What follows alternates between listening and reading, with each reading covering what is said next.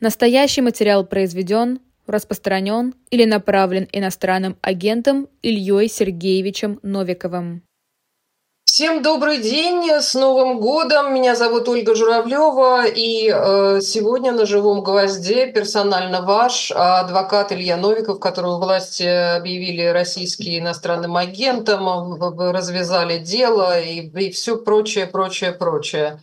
Э, я хотела начать все-таки, может быть, с, с такого, с, с новогоднего Э, с новогодней темы э, мы тут э, пока в новостях обсуждали и видели информацию про все, всевозможные фейерверки. А как, в принципе, в Киеве, ну, как, не знаю, празднование Нового года вообще, насколько оно было заметно? Добрый день, Ольга. Здравствуйте все с Новым годом. А, знаете, в Киеве комендантский час. Угу. Последние года полтора, то есть где-то с лета 22 года, он относительно короткий, он с нуля до 5 утра. Но все равно, да, это несовместимо с тем форматом празднования Нового года, когда люди выходят в полночь на улицу, считают часы, и там что-то такое, открывают шампанское по 12 утра. То есть, как минимум, это, это теперь уже не, не уличная вещь празднования Нового года. Ну, если вы говорите про сам момент, да, не, не про ну, да. какие-то там накануне вечера на следующий день. А, ну, вот так и празднуем. Под а, звуки тревог. Сама новогодняя ночь именно в Киеве, мы еще не говорим про другие города, потому что в Одессе были большие прилеты, но именно в Киеве она прошла относительно тихо. Угу. У нас главный здесь удар за последние дни был в ночь на 29 29 30 да. Угу. Три дня назад. До сих пор разбирают завала до сих пор. Э, каждый день сообщения, что откопали еще одного человека, еще двоих человек откопали. И там вообще количество жертв до, до 30, по-моему, доходит уже, может, уже перевалил за 30. Ну, вот если это ответ на вопрос, как мы празднуем Новый год, то вот так и празднуем. Да, да, это ответ. А, а, у нас э, накануне э, была тоже, э, были прилеты, как вы говорите, да, с Белгородом. А, именно сам Белгород, а не Белгородская область. И это для многих стало неожиданностью и сюрпризом. И даже было созвано экстренное заседание ООН, если я правильно понимаю, а, где, значит, было какое-то такое заявление по поводу того, что обстрел мирных, а, мирных граждан – это нехорошо и недопустимо. А, честно сказать, для меня это было несколько неожиданно, потому что, ну, как бы по мирным гражданам прилетает э, каждый день, в, и не только в, в Украине или в данном случае в России, но и в разных других местах. Почему вдруг такая Э, такую громкую Россия э, устроила кампанию. С чем это связано, как вы думаете? Почему? Почему такая реакция была вдруг? Я, я не очень понял, слово неожиданно оно относится именно к событиям в ООН, не событиям в Белгороде, да? Ну, что, что именно а для вас вам показалось сюрпризом в этой ситуации? Нет, мне, а, мне, показалось, мне показалось, э, что такая реакция, а, ну, как бы условно, международных организаций, она как-то для меня казалась неожиданно, потому что Вообще-то уже и по Белгородской области были прилеты до этого, и попадали в том числе в, в разные там э, населенные пункты. Почему сейчас такая реакция? Ну, я бы не сказал, что какая-то реакция прямо удивительно большая. А, ну, реакция... была ее как-то разогнать. Ну, давайте. Я не видел этой попытки, мне, мне не показалось, что это выходит за рамки того, чем мы привыкли. Давайте а, начнем, а, что называется, от Адама. Во-первых, те, кто говорят, что вот это вот обстрел Белгорода, это вот прямо а, украинские, украинские вооруженные силы стреляли по мирным гражданам, угу. Это уже некий шаг вперед по сравнению даже с официальной российской позицией. Потому что официальная российская позиция, то, что это доблестное российское ПВО сбило все, что летело по каким-то, мы не знаем, каким точно целям, и вот в результате этого попало на голову мирного населения. То есть то, что, ровно то, что Россия говорит про э, свои жертвы в Украине, то, что, ну, если бы украинское ПВО не работало, мы бы только по военным целям стреляли, да, так вот сами виноваты, что же так, убивайте наши мирные шахеды. А, если вам не нравится, что что-то прилетело в мирных людей, то смотрите пункт первый, да. А, это вот, вот так, так теперь устроена жизнь. Белград – это просто а, ближайший крупный такой город, ближайший областной центр к, к украинским позициям, но, в принципе, вся территория России является территорией потенциальных военных действий. Любой завод, любая воинская часть, любое правительственное административное здание, любой вокзал железнодорожный, по которому так или иначе возят что-то военное или связанное с вами, в самых широких пределах, как вы только можете себе это представить. Россия потенциально является мишенью.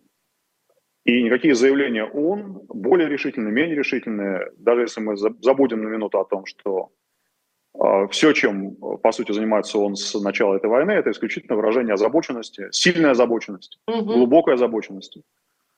А вот любая, озабоченность, любая степень озабоченности ООН никак на действия России не влияет, и не думаю, что как-то повлияет на действия Украины. То, что Украина, украинская сторона не а, бьет прицельно именно по гражданским объектам, определяется, но в первую очередь тем, что ну, ну, даже если вы не верите, что мы есть нормальные люди, допустим, вы в это не верите. Но если вас больше устраивает циничное объяснение, то циничное объяснение такое, что при дефиците средств поражения вы не можете позволить себе такую роскошь, такую прихоть, которую может себе позволить тоталитарный режим, как стрелять по гражданским. У вас слишком много военных целей, чтобы тратить ваши дроны, ваши ракеты на что-то другое. И поскольку ситуация ровно такая, то э, на, на изменение ничто не может повлиять. Ни позиция ООН в России, ни позиция, э, ни позиция России в ООН, ни позиция ООН по отношению ко всей этой истории. Угу. Мне да. не показалось, опять же, повторю, что, что Россия пыталась вот эту ситуацию пиарить как-то иначе, чем она пиарила все остальные. Mm. Ну, просто вот про э, обстрел Донецка я сегодня прочитала реакцию Марии Захаровой, что значит это вот террористический акт и все такое, э, что тоже попали по, там, не знаю, по, по, по, по какому-то по какой-то точке. Я всякий раз и вас, и ваших коллег призываю не использовать высказывания Марии Захаровой, нет, нет, я, Маргарита Симоньян, я... Владимира Путина и все этой прочей шоблы в качестве того, что нужно комментировать и что как-то от чего-то нужно отталкиваться при разговоре о ситуации. Марина, Марина Захарова может говорить, Мария Захарова, извините, да, а, может говорить абсолютно все, что ей нравится. Сказала, назвала она этот терактом, не назвала, а, озабочена она, рассержена, разгневана, не имеет ни малейшего отношения, ни малейшего значения для нас с вами и ни малейшего отношения к происходящему. Поэтому давайте эту ситуацию как-то закруглим вот в, в рамках этого разговора, да, это Хорошо. не к вам но без использования Марии, Марии Захаровой. Да, хорошо. Э, в любом случае э, процесс идет, не прерывается э, какое-то движение, хотя оно в принципе, ну я имею в виду линия соприкосновения, оно в принципе сильных подвижек уже несколько месяцев нет, насколько я понимаю.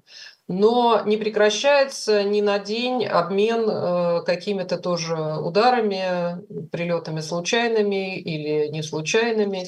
И тогда, кстати, хотела спросить, вот когда вы говорите по поводу того, что из экономии, э, из экономии просто зарядов не стоит э, полить по площадям, условно. Во-вторых, да. во-первых, конечно, все-таки я говорю, что мы нормальные люди, и мы не делаем то, что может быть, выглядит очень утешительно, да, может быть, какому человеку, который э, потерял близких, потерял свой дом, может быть, ему утешительно, ему хотелось бы, чтобы просто вот взяли и разбомбили всю Москву. Но так не будет по техническим причинам, в том числе по, по причинам того, что у нас нет, нет такого количества ресурсов, чтобы себе это позволить. Но и в том числе потому, что так не делают нормальные люди. Угу. А, а те последние э, прилеты, извините, я сейчас мы все время используем... Это нормальное слово, мы, слова, мы уже приучились да. так говорить, это, это не жаргон.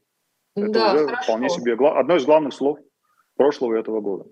Но э, прилеты по Киеву в том числе, это э, тоже ведь объясняется, что там есть некие объекты, центры принятия решений или что? Почему э, Киев становится э, целью э, вот последнее, последнее время? Киев был целью все это время. Не ну, было ни одной недели в течение этих э, 22 уже месяцев, да, чтобы в Киеве или, по крайней мере, в Киевской области не было воздушной тревоги, чтобы сюда что-то не летело. Угу. И э, все очень просто. Вы можете посмотреть э, то, что фактически поражается, куда прилетают вот эти самые российские ракеты, российские дроны, и э, сравнить это с тезисом, что мишенями были только исключительно какие-то центры принятия решений. А если бы у вас была, был накоплен такой материал по э, обстрелам России с украинской стороны, и вы могли бы на пальцах вот так вот, как мы это можем сделать применительно к российским обстрелам Украины, вы могли бы показать, что, э, ну, это не получается, да, что слишком, слишком много прилетов туда, где не могло быть ничего заведомо военного. И вот мы считаем, что эта украинская сторона вот так вот себя проявляет зверски бесчеловечно. А в обратную сторону он не работает. Вы сами говорите, что это обстрел Белгорода, он первый такой крупный за вообще все это время. А, а в эту сторону работает. То есть э, Киев, Одесса, не говоря уже о Харькове, который там примерно на, на 20% разрушен, да, э, Львов. А, вы просто, вы можете пытаться объяснить там первый ваш а, такой массированный прилет, в результате которого очень много пострадало гражданской, а, гражданских сооружений, гражданских людей. Вы можете объяснить второй, но, но не 20-й, не 30-й, не 50-й. А мы уже проходили все эти цифры, и 20, и 30, и 50. Применительно ко всем украинским мегаполисам. Поэтому не надо пытаться делать ситуацию симметричной.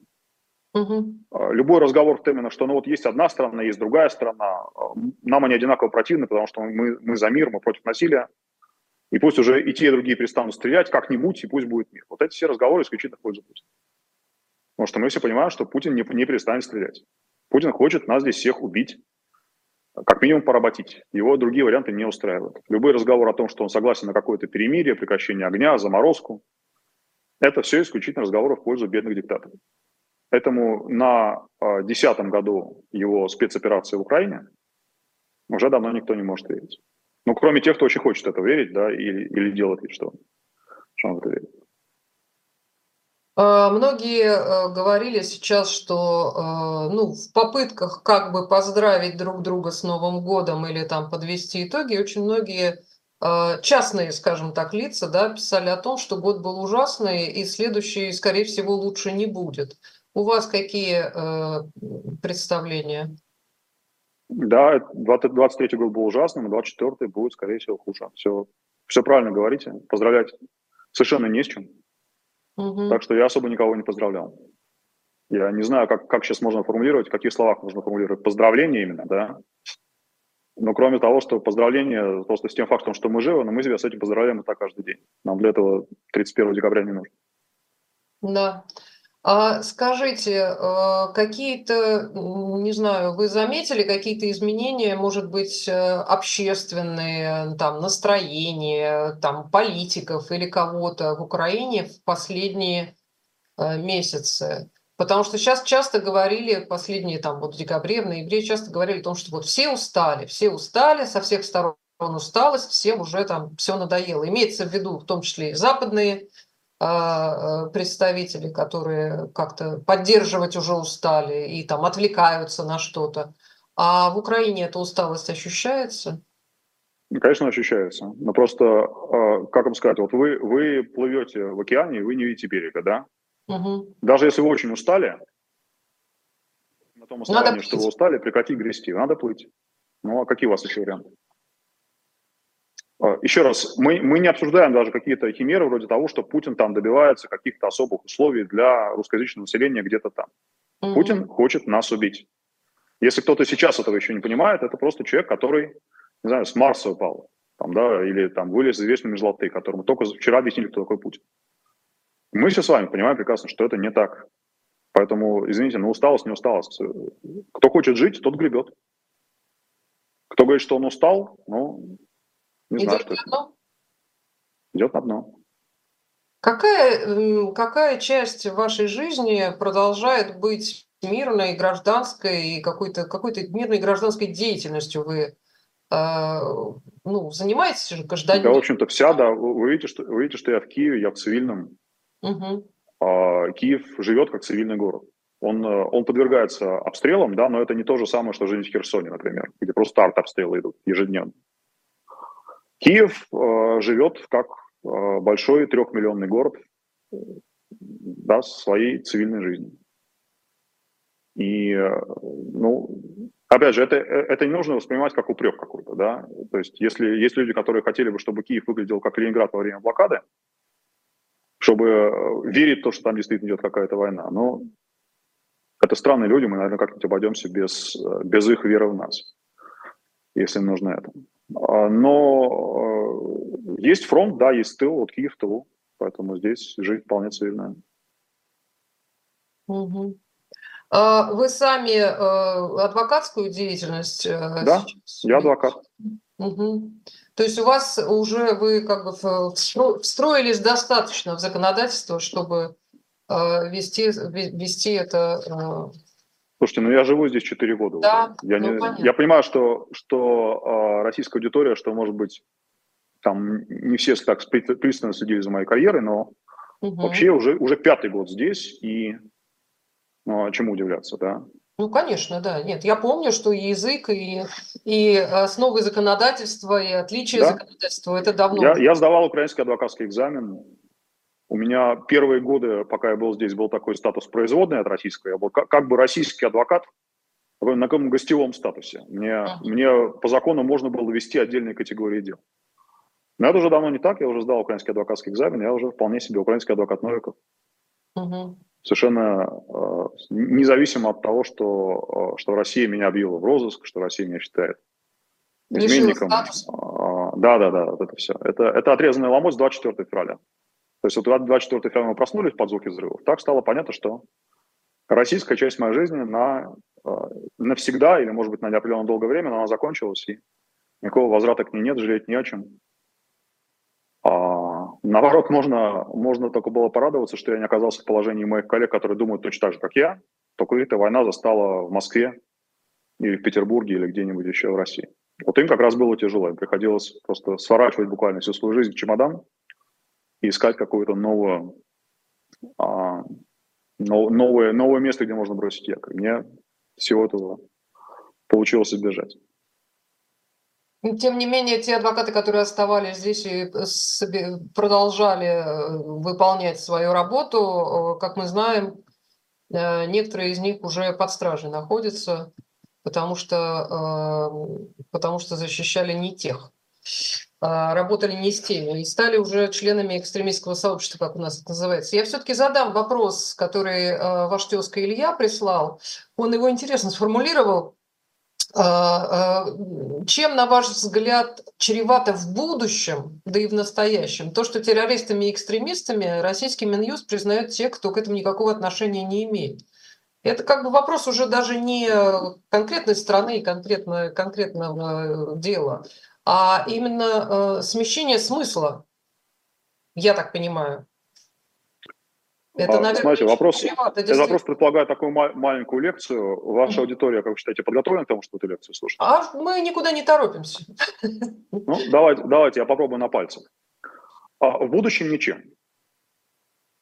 Если так. бы мы находились все еще в парадигме какого-нибудь 2013 или, может быть, даже 2021 года, мы могли бы говорить, что ну вот что же вы делаете, да, значит, российское право, вот оно живет какой-то там своей жизнью, которая континуум, да, которая там будет как-то продолжаться дальше. Вот вы сейчас корежи его таким воровским образом, приписывая а, там слову терроризм какой-то отдельный смысл, которого оно в нормальном случае не имеет. Вы тем самым, а, ну, портите, по сути, это право, да, вы приводите к тому, что там через 10 лет, через 20 лет будут какие-то проблемы, которые придется решать, и не факт, что их удастся успешно решить, потому что вы сейчас сбиваете вот эти ваши колышки по, по вашим сиюминутным идейным соображениям, для того, чтобы преследовать ваших политических оппонентов, вы коррежете само понятие экстремизма или, или сам смысл слова терроризм. Сейчас вопрос так не стоит. Понятно, что а, российское государство вот в том виде, как оно и сейчас со своим правом, оно, а, оно уже движется резко под откос. То есть мы можем спорить, да, можем дискутировать о том, сколько это продлится, но никаких э, дискуссий о, о направлении этого движения быть уже не может. Это все будет двигаться дальше. Я не люблю этого клише про 1937 год, но это будет двигаться в сторону ужесточения репрессий, закрывания границ, э, все больше всевластия ментов даже не только в отношении каких-то политических активистов, а просто любых людей, потому что вы не можете создав полицию, которая является инструментом подавления активистов, не э, дать ей возможность жрать, кого ей нравится. Вы не можете э, полицию, стоящую в Жугловых, условно говоря, да, заставить арестовывать адвокатов Навального. Вы должны, э, если у вас приоритет арестовывать, кого вы хотите, вы должны выстраивать аппарат, который будет арестовывать тех, кого хотите вы, начальство, но и тех, кого хотят они сами. А, и понятно, что как только Путин заканчивается, и как только вообще заканчивается вся эта ситуация, это может быть продлиться несколько дольше, чем жизнь самого Путина, может быть, там у него будут какие-то какое-то послесловие, какое-нибудь Берия, но все равно все это обречено на тотальное сворачивание. То есть вы не можете, там, условно говоря, ваша наступает какая-то переходное временное правительство прекрасной России будущего, да? Вот это правительство не сможет обойтись реформами. Им придется зачищать просто все до фундамента и вместе с фундаментом. Поэтому, э, если под, под будущим вы имеете в виду вот такое будущее, то, то не волнуйтесь, что бы сейчас не творила Дума, что бы сейчас не творил Российский Верховный суд или Российский Басманный суд. А, вот к этому будущему отношения имеет. Не говорю, что, я не говорю о том, что это будущее будет прекрасным, оно может быть ужасным, но оно будет ужасным не по этой причине. Не по той причине, что сейчас рвется ткань права. Ткань давно уже просто прочно порвана. А если вас интересует именно сегодняшнего дня, э, у путинской системы все еще есть определенная тяга к декору. Угу. Все еще э, вести там статью «Враг народа» и загонять под эту статью без каких-то там, без какого-то крючкотворства отдельного, да, вот просто потоком десятки тысяч людей, все еще по каким-то причинам она не считает не только возможным, но и, видимо, и правильным. Все еще нужно, как пелось в песне Юлия Кима, все еще нужно оформить разговором готовый приговор. И я не беру сейчас говорить, хорошо это или плохо. А, да, для нашего брата-адвоката это иногда создает возможности там, где их по-хорошему не должно было бы быть.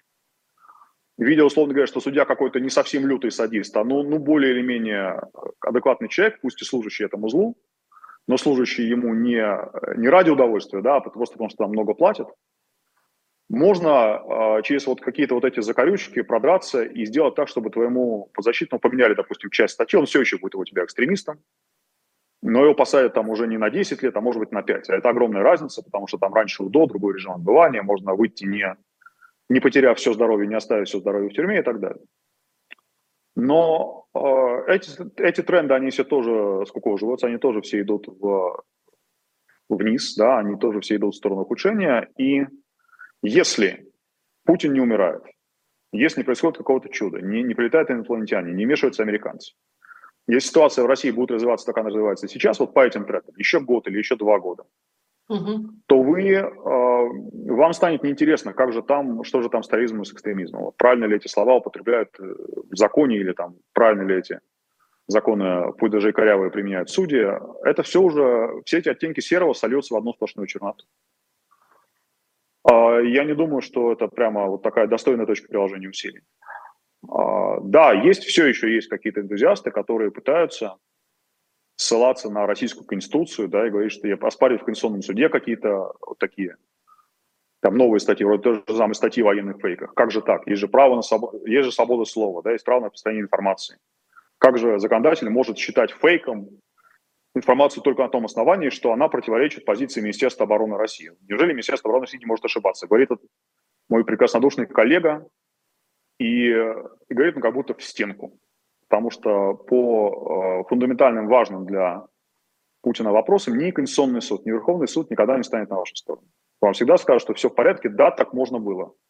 Что, может, так можно было? Да, так можно было, уважаемый заявитель, идите к себе обратно, откуда вы там пришли. А, ну, давайте вот на этом, наверное, поставим многоточие, потому что э, Хорошо, я бы мог еще, раз... наверное, пару слов сказать именно, именно о терроризме и о том, о том, как это слово употребляют например, применительно к тому же обстрелу Белгорода. Я уже слышал от каких-то российских спикеров, что вот обстрел Белгорода был ужасным террористическим актом. И почему да. это не так?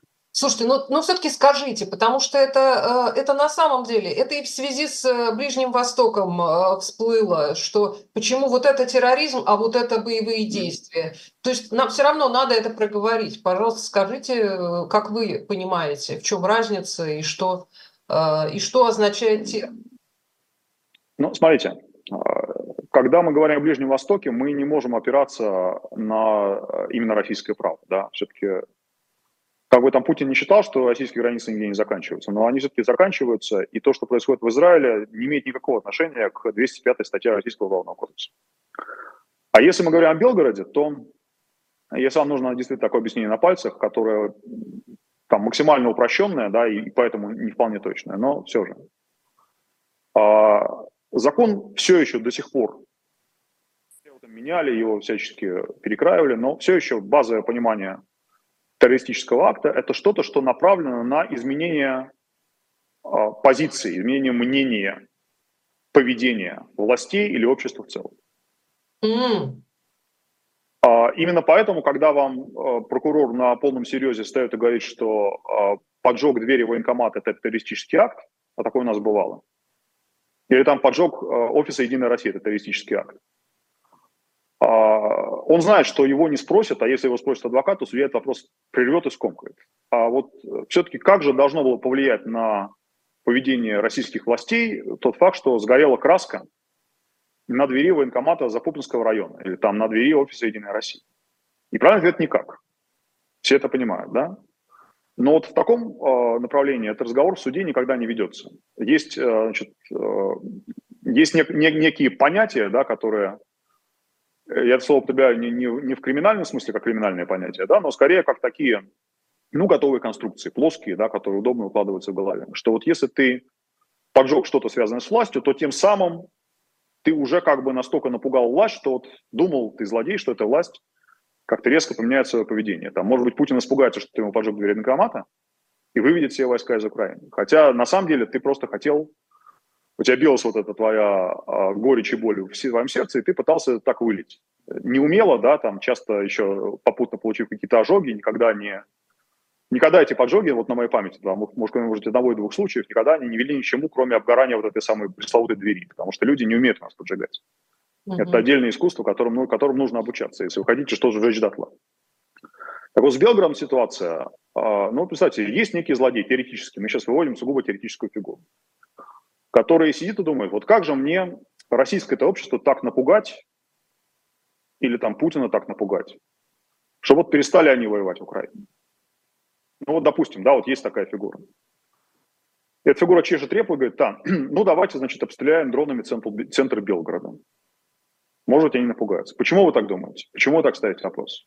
Почему вот это вот логику этого человека реконструируйте вот таким способом. Кроме того, что вам неприятно, что стреляют по Белгороду, а все, что вам неприятно, это плохо, а все, что плохо, вы можете назвать теракт. А, в точном правовом смысле это так не работает. Тогда скажите, если а, тогда простите, в точном правовом смысле, когда дроны прилетали э, в Кремль, простите, вот прям вот в здание Сената э, прилетал дрон, это же был как раз именно тот самый акт, который должен был э, на власть повлиять и ее напугать. Вам нужно, вам нужно все еще залезть к этому человеку в голову. Потому Нет. что, как бы это не звучало вам странно, если, если этим дроном пытались убить Путина, именно mm. убить, да, то, вот то это не тогда терроризм. это терроризм. Нет. Нет? Нет. Представьте а себе. Если, а если напугать... Если, если, вы, э, если вы все еще хотите кого-то э, убить конкретного человека, а, это может быть там хитро сплетено с этим терроризмом, потому что обычно у вас происходит то же самое. Да? Когда, когда вот это была атака на Израиль, мы сейчас уже тоже перескакиваем на аналогию, что не до конца правильно, но, но хотя бы можно объяснить. Да, давайте не ходить даже в сторону Израиля. Да? Когда э, возьмем какой-нибудь большой теракт типа, типа Беслан. Угу. Да? Да. А, вот едет этот боевик, который... А, вот там-то как раз было понятно, да, там, там, там была понятная мотивация. А, что мы освободим заложников, если вы там сделаете то-то и то-то, если вы выведете, допустим, войска из Чечни, если вы сделаете там, подпишете договоренности с Масхатом или что-то еще.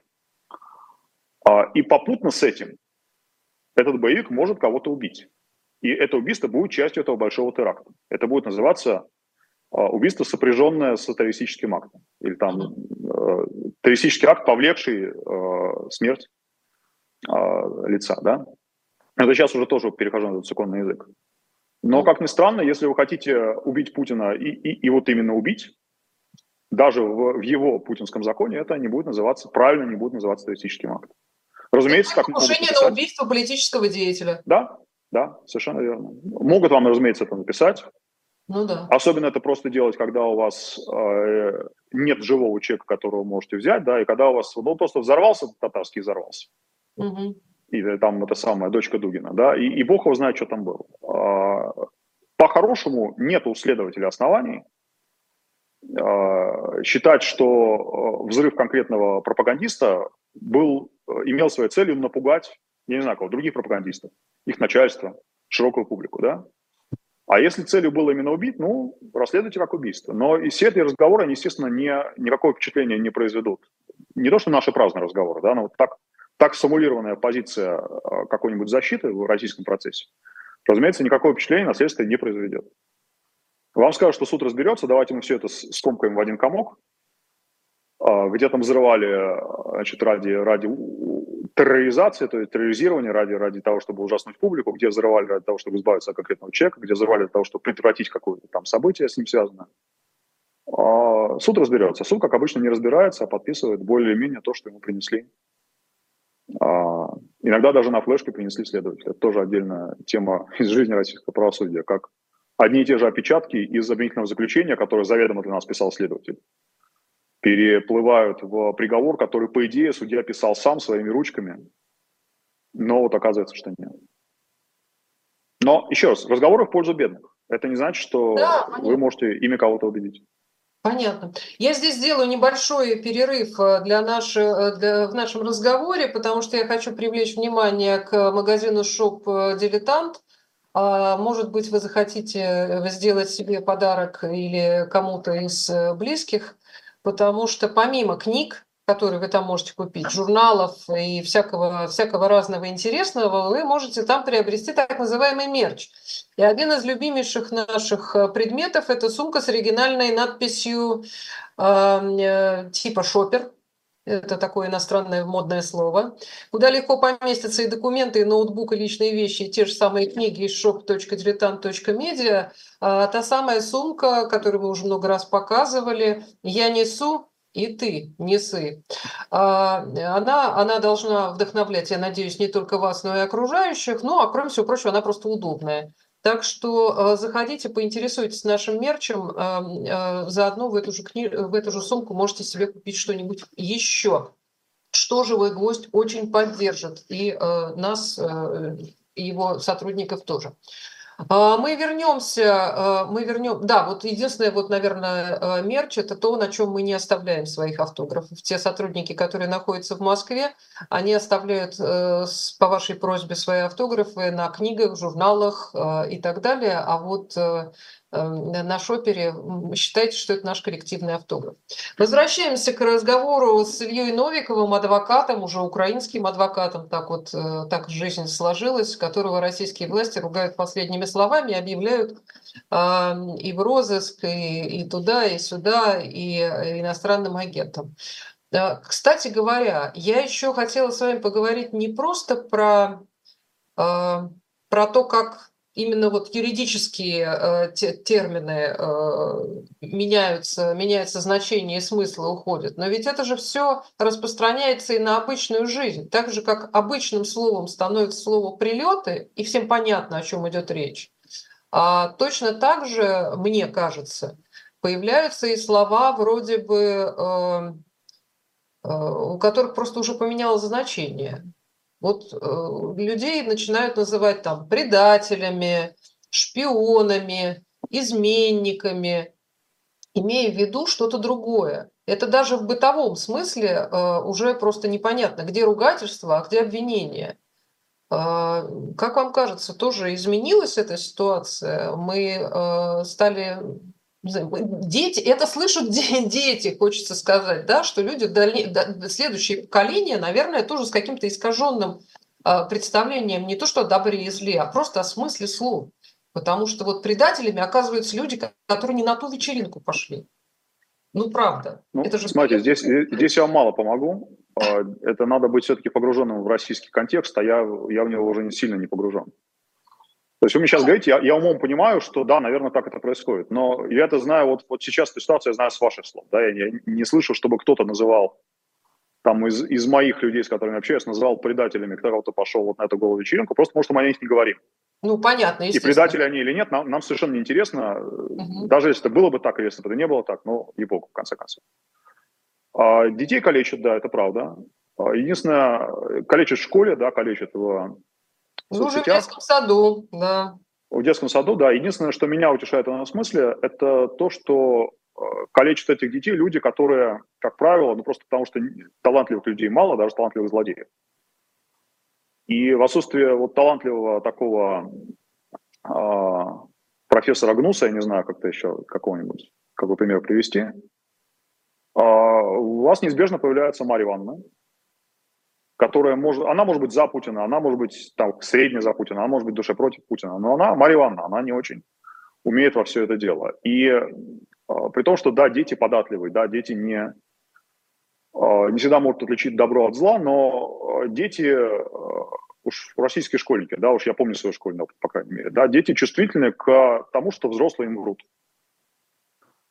И когда ребенок, особенно коллектив детский, потому что там э, один на один с ребенком это как-то, может быть, еще более токсично, да, но вот детский коллектив, видя эту Марию Ивановну, которая, у которой там язык не так подвешен, которая, не, в общем, не всегда падежи умеет сцеплять, если она особенно не учительница русского языка, какого-нибудь там природоведения.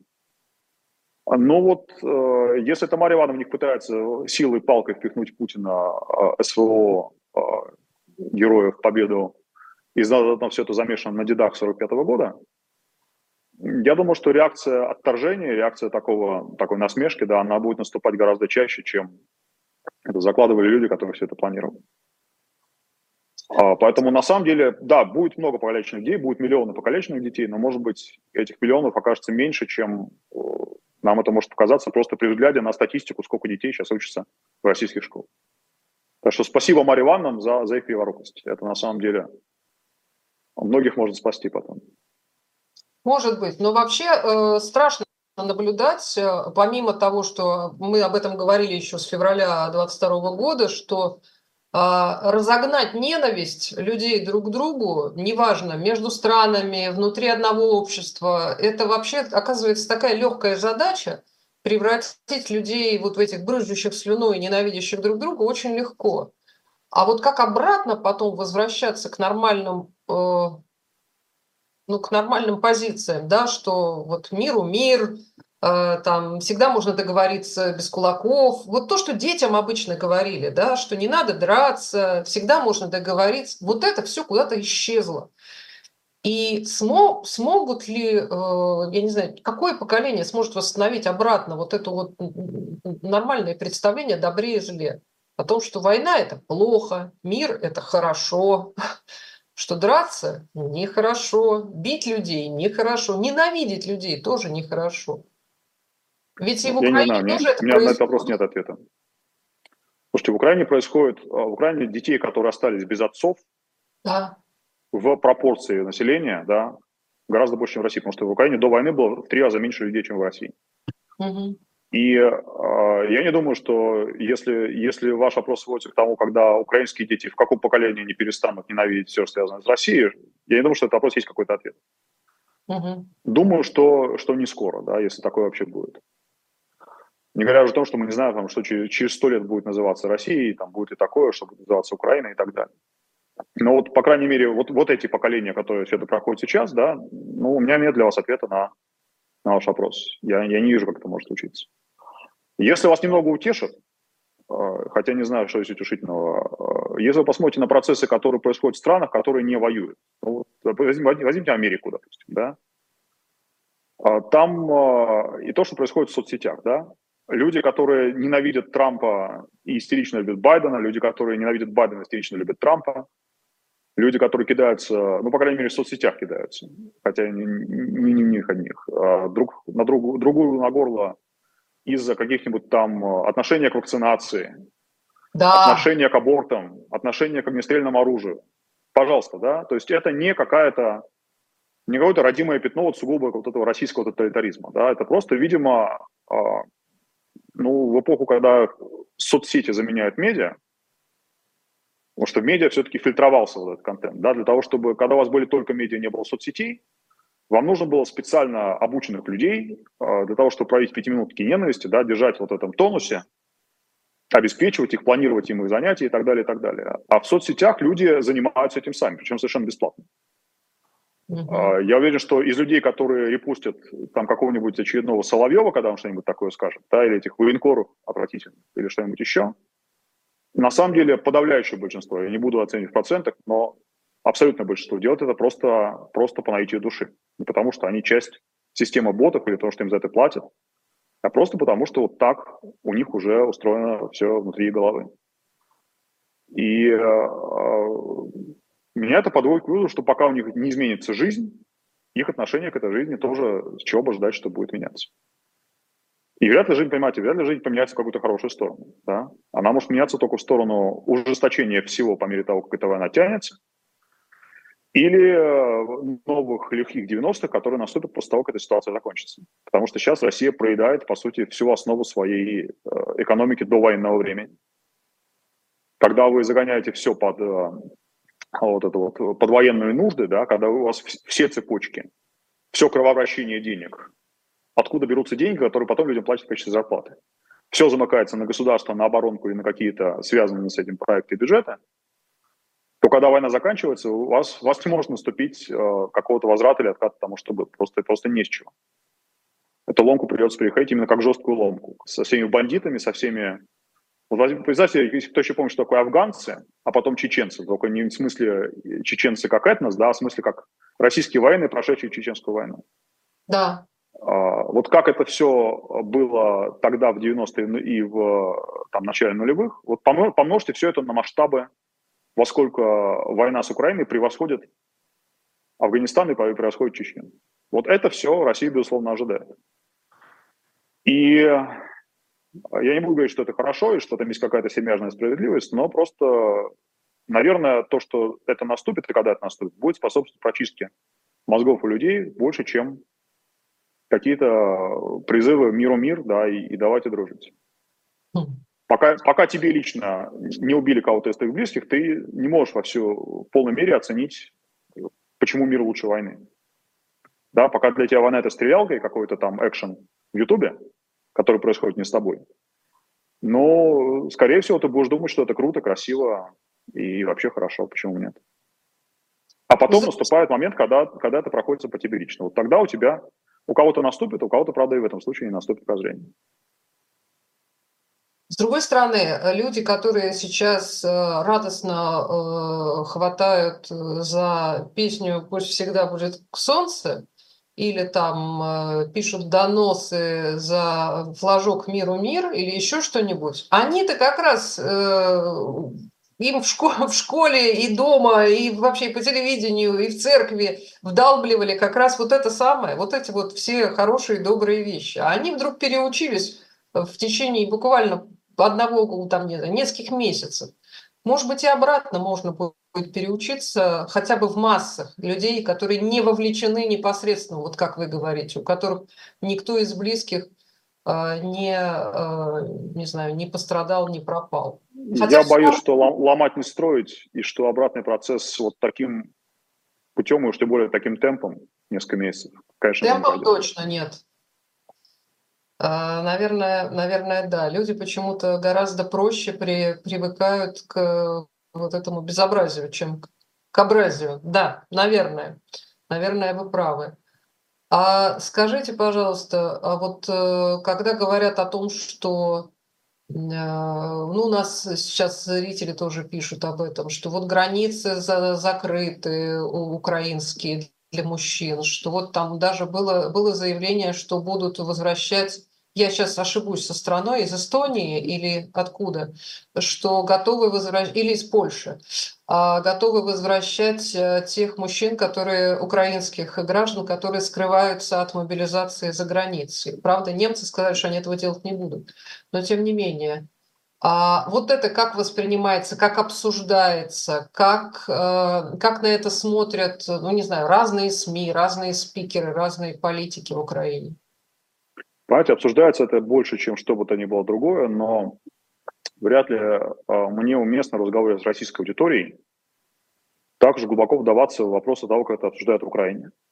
Отношение российской аудитории к этому вопросу ни на что не влияет, поверьте. Ну, это понятно, что не а, влияет. Но просто да, понять, поэтому... Нет, вы, вы можете найти... Вы можете найти, найти какого-то спикера, который с вами об этом поговорит, но для себя этого места не считаю.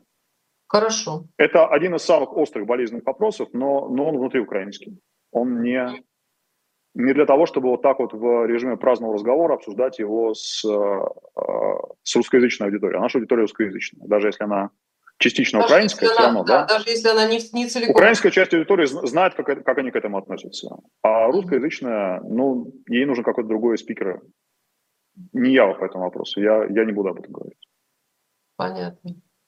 А скажите, а вы э, считаете, вот как именно как адвокат, как юрист, вы считаете, что такое определение, как предательство Родины, должно быть в Уголовном кодексе? И что вы вкладываете в, это вот, ну, в, иде, в идеальном законодательстве, если оно должно быть? Ну, в идеальном законодательстве такого определения быть не может. Почему? А, я, уж, я уж не знаю даже, уместно ли в законодательстве, в принципе, независимо от его идеальности, использовать слово «родина». А в каком-нибудь э, законодательстве сталинского типа, да сколько угодно, легко. И вкладывать туда можно все, что, все, что вам нравится, а если вдруг вы а, расписывая там ваши 28 пунктов 70-й статьи про измену Родине, что-то там забыли, да, но ничего страшного, суд округлит в нужную сторону, если у вас такая система. А, а зачем в нормальном законодательстве да, писать, писать, вписывать в закон такие штуки? Есть вещи, которые традиционно считаются государственной изменой. Ну, вот меня, например, Россия обвиняет в том, что я перешел на сторону врага. Да, это, это вполне себе подходит под понятие госизмены наверное, где бы вы, в какой бы кодекс, в какой бы эпохи вы не заглянули. Там есть, правда, нюансы такие, да, у меня, например, что, а, что мне не пришлось переходить, да, это, это Россия в качестве врага пришла в мой город, где я жил. До этого спокойно. Но это уже нюансы, это ни на что не влияет. Но а, так или иначе в нормальных кодексах, в нормальных законодательствах нормальных стран это э, всегда сопряжено с какими-то действиями. Вот то, что можно вот прямо вот положить на бумагу, да, и описать. И, как правило, это очень компактный список действий. Был, правда, один забавный случай, я не знаю, сколько у нас времени там до конца есть этого разговора. Есть еще. Есть? Ну, давайте закончим с Россией, потом я вам расскажу нечто вроде анекдота. А, а зачем в нормальной стране вписывать предатель Родины? Значит, ты как-то хуже стал относиться к родине своей, сволочь ты такая, да? Ты должен ее любить, а вот ты ее любишь не так или недостаточно, или вообще не любишь, может быть, да, а, и вот за это мы тебя к стенке. Но так это не должно работать. Хотя и, конечно же, может, не вопрос. Просто степень любви будет устанавливать за вас судья и следователь, может быть, эксперт. С большим а, развитием, прогрессом научной экспертизы в сфере уголовного судопроизводства в России эксперты научились оценивать такие штуки, которые обычно мы считали, что превосходят человеческие возможности, и можете науки. Но э, я думаю, что вполне можно какую-нибудь судебно-психологическую экспертизу заставить оценить степень любви к родине. В общем, ну это праздный разговор. Угу. Анекдот, который я хотел вам рассказать, он, он вот какой. А, возьмем такую страну, как Англия, старая добрая Англия, где угу. до, чтобы не соврать, по-моему, до середины, даже, по-моему, до времени после Второй мировой войны, а, основное понятие измены определялось э, статутом Эдуарда III, то есть законом XIV века. Или что, сейчас, да, по-моему, по 14 может быть, может быть, начало 15 Так. А, я сейчас этот, сейчас, ну просто я могу дойти до книжки снять, до, до полки снять с нее книжку и посмотреть, но это не, не так важно. В общем, был средневековый закон, который определял измену, причем high treason. Была petty treason. Вот petty treason – это если, допустим, слуга что-то украл у господина. Считается, что тоже нарушил феодальные вот эти вот феодальный принцип верности. Но вот high treason – это измена королю. Угу. И там, поскольку в то время писали законы либо на латыни, либо на старофранцузском, а, вот конкретно, по-моему, это было написано на старофранцузском, то там была формулировка, которую традиционно понимали, но с определенного времени понимали, как Значит, э, лицо того сделало то-то, то-то, то-то, выступив против его величества короля, а, вот таким-то образом, замышляя на его жизнь или жизнь его наследника и так далее, т.д. т.п. А дальше была фраза, которая означала «понималась или иным образом». И вот, исходя из этой формулировки или иным образом, туда можно было загнать практически все, что угодно. Анну Болин, по-моему, был... осудили по этому, э, по этому статуту. Завышенный. Э, да, поэтому, да, совершенно правильно. Но мы сейчас говорим не о ней, мы сейчас говорим mm-hmm. о неком деятеле ирландского сопротивления, который как раз... О, тревога пошла очередная. К разговору о том, как мы празднуем Новый год. А, был некий деятель ирландского сопротивления, которого осудили и казнили. Это были уже... А, это было, по-моему, во время Первой мировой войны, который пытался провести в Ирландию контрабанды оружия, нужное для того, чтобы строить восстание. Так вот, э, есть мнение, оно не маргинальное, да, не то, что там совсем взято с потолка, Но мнение такое, что вот эту самую фразу, а, потому что его действия, строго говоря, не подпадали под вот это средневековое понятие о посягательстве на жизнь короля. А, и для него защитой могло быть, если эту фразу, которая, которую, означали, которую давали толкование или иным образом, понимали бы или в ином месте. Потому что все, что он делал, он делал за пределами английского королевства. Там было а, общее понятие было такое, что вот ты изменяешь королю, если ты изменяешь ему в пределах его королевства, да, а, а этого деятеля взяли в открытом море, когда он только собирался куда-то приплыть, и, в общем, мог бы он из этого вернуться, если бы в 20 веке лучше понимали бы смысл французского вот этого вот юридического жаргона 14 века. А может быть и нет, потому что практика, которая к тому времени сложилась, она была такая достаточно традиционная, и она вот этот, этот кусок понимала именно как и тому подобное, то есть все что угодно. Потом, правда, закон поменяли. Не конкретно из-за этого случая, там, там для этого были еще некие другие предпосылки, но а, к чему я все это говорю? Да? Если у вас на дворе средневековье, то вы можете в понятие госизмены вписать и тому подобное. Если у вас на дворе 37 год, вы это можете делать, делать тем более. Или можете даже не сделать, но иметь в виду, что закон значит вот так вот. Потому что вот такая у нас советская родина, что даже если гата недостаточно любишь, что это уже плохо. Но в нормальном случае нет. И, и стремиться к этому было бы странно, и тем более было бы странно стремиться к тому, чтобы понятие э, предательства Родины получило какой-то точный правовой смысл. Зачем ему придавать точный правовой смысл? Может быть, лучше обходиться без этого понятия, в, по крайней мере, в законе, да. Ну, а, а в спину вы можете кричать, кричать кому угодно, что угодно. В украинском законодательстве? Да, в украинском законодательстве есть статья 111 Криминального кодекса, да, государственная измена, но, но там нет вот этого ИТП. А, там есть большая, большая проблема не с этой статьей, а с одной из смежных, которая говорит про, про коллаборационизм. Потому что есть mm-hmm. люди, которые я эти дела не вел, да, я, я сейчас говорю понаслышке скорее, но в украинском правом комьюнити эта ситуация обсуждается. Есть, например, некая женщина, которая э, при оккупации в, в Харьковской области, когда там стояли российские войска, несколько месяцев выполняла, ну, не очень понятные, но какие-то функции, связанные с общим руководством. Там, да, она была что-то типа старшая по улице.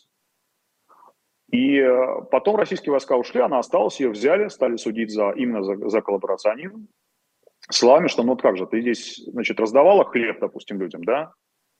Она говорит, ну я же хлеб раздавала, я же не гранаты раздавала. Нет, раздавала. И вот эти разговоры, они, конечно, а, я не очень понимаю, устоит ли вот, вот такая конструкция, что, что любое а, значит, нахождение рядом с российскими оккупантами, если ты что-то делал в их русле, да, что это уже автоматические преступления. Я не знаю, устоит ли это в Верховном суде украинском, потому что, ну, чем меньше у вас в законе, в общем случае, вот таких вот и тому подобное формулировок, тем, а, тем, тем вам в конечном счете лучше живется. Поэтому, что во время войны, да, очень многие вещи оказываются искажены. Э, и понятно, что украинское правосудие в любом случае и до войны да, переживало свои не самые блестящие времена. Но на том мы, наша братья, на том мы чтобы пытаться исправить то, что можно исправить. Мы Я на этом заканчиваем. Утешит это вас, не утешит. Оптимистично это звучит или не очень? Ну, для, для того, чтобы закончить, может быть, не самая, не самая плохая нота, да. которую вообще можно закончить. Да, соглашусь с вами, тем больше начинаются какие-то искажения, вот в самом конце начались небольшие искажения со звуком, может быть, это связано с воздушной тревогой, которая у вас началась. в любом случае, я вам желаю, э, чтобы все прошло более или менее спокойно, чтобы нормальная жизнь у вас все равно как-то продолжалась, э, так или иначе, и э, какие-то надежды мы все-таки черпали в действительности, хоть какие-нибудь. А адвокат Илья Новиков, объявленный российскими властями иностранным агентом, был сегодня в гостях на «Живом гвозде». Меня зовут Ольга Журавлева. Спасибо большое всем, кто принимал участие, ставил лайки а, и писал сообщения. Спасибо, Илья. Всего доброго и удачи. Всего хорошего. Счастливо.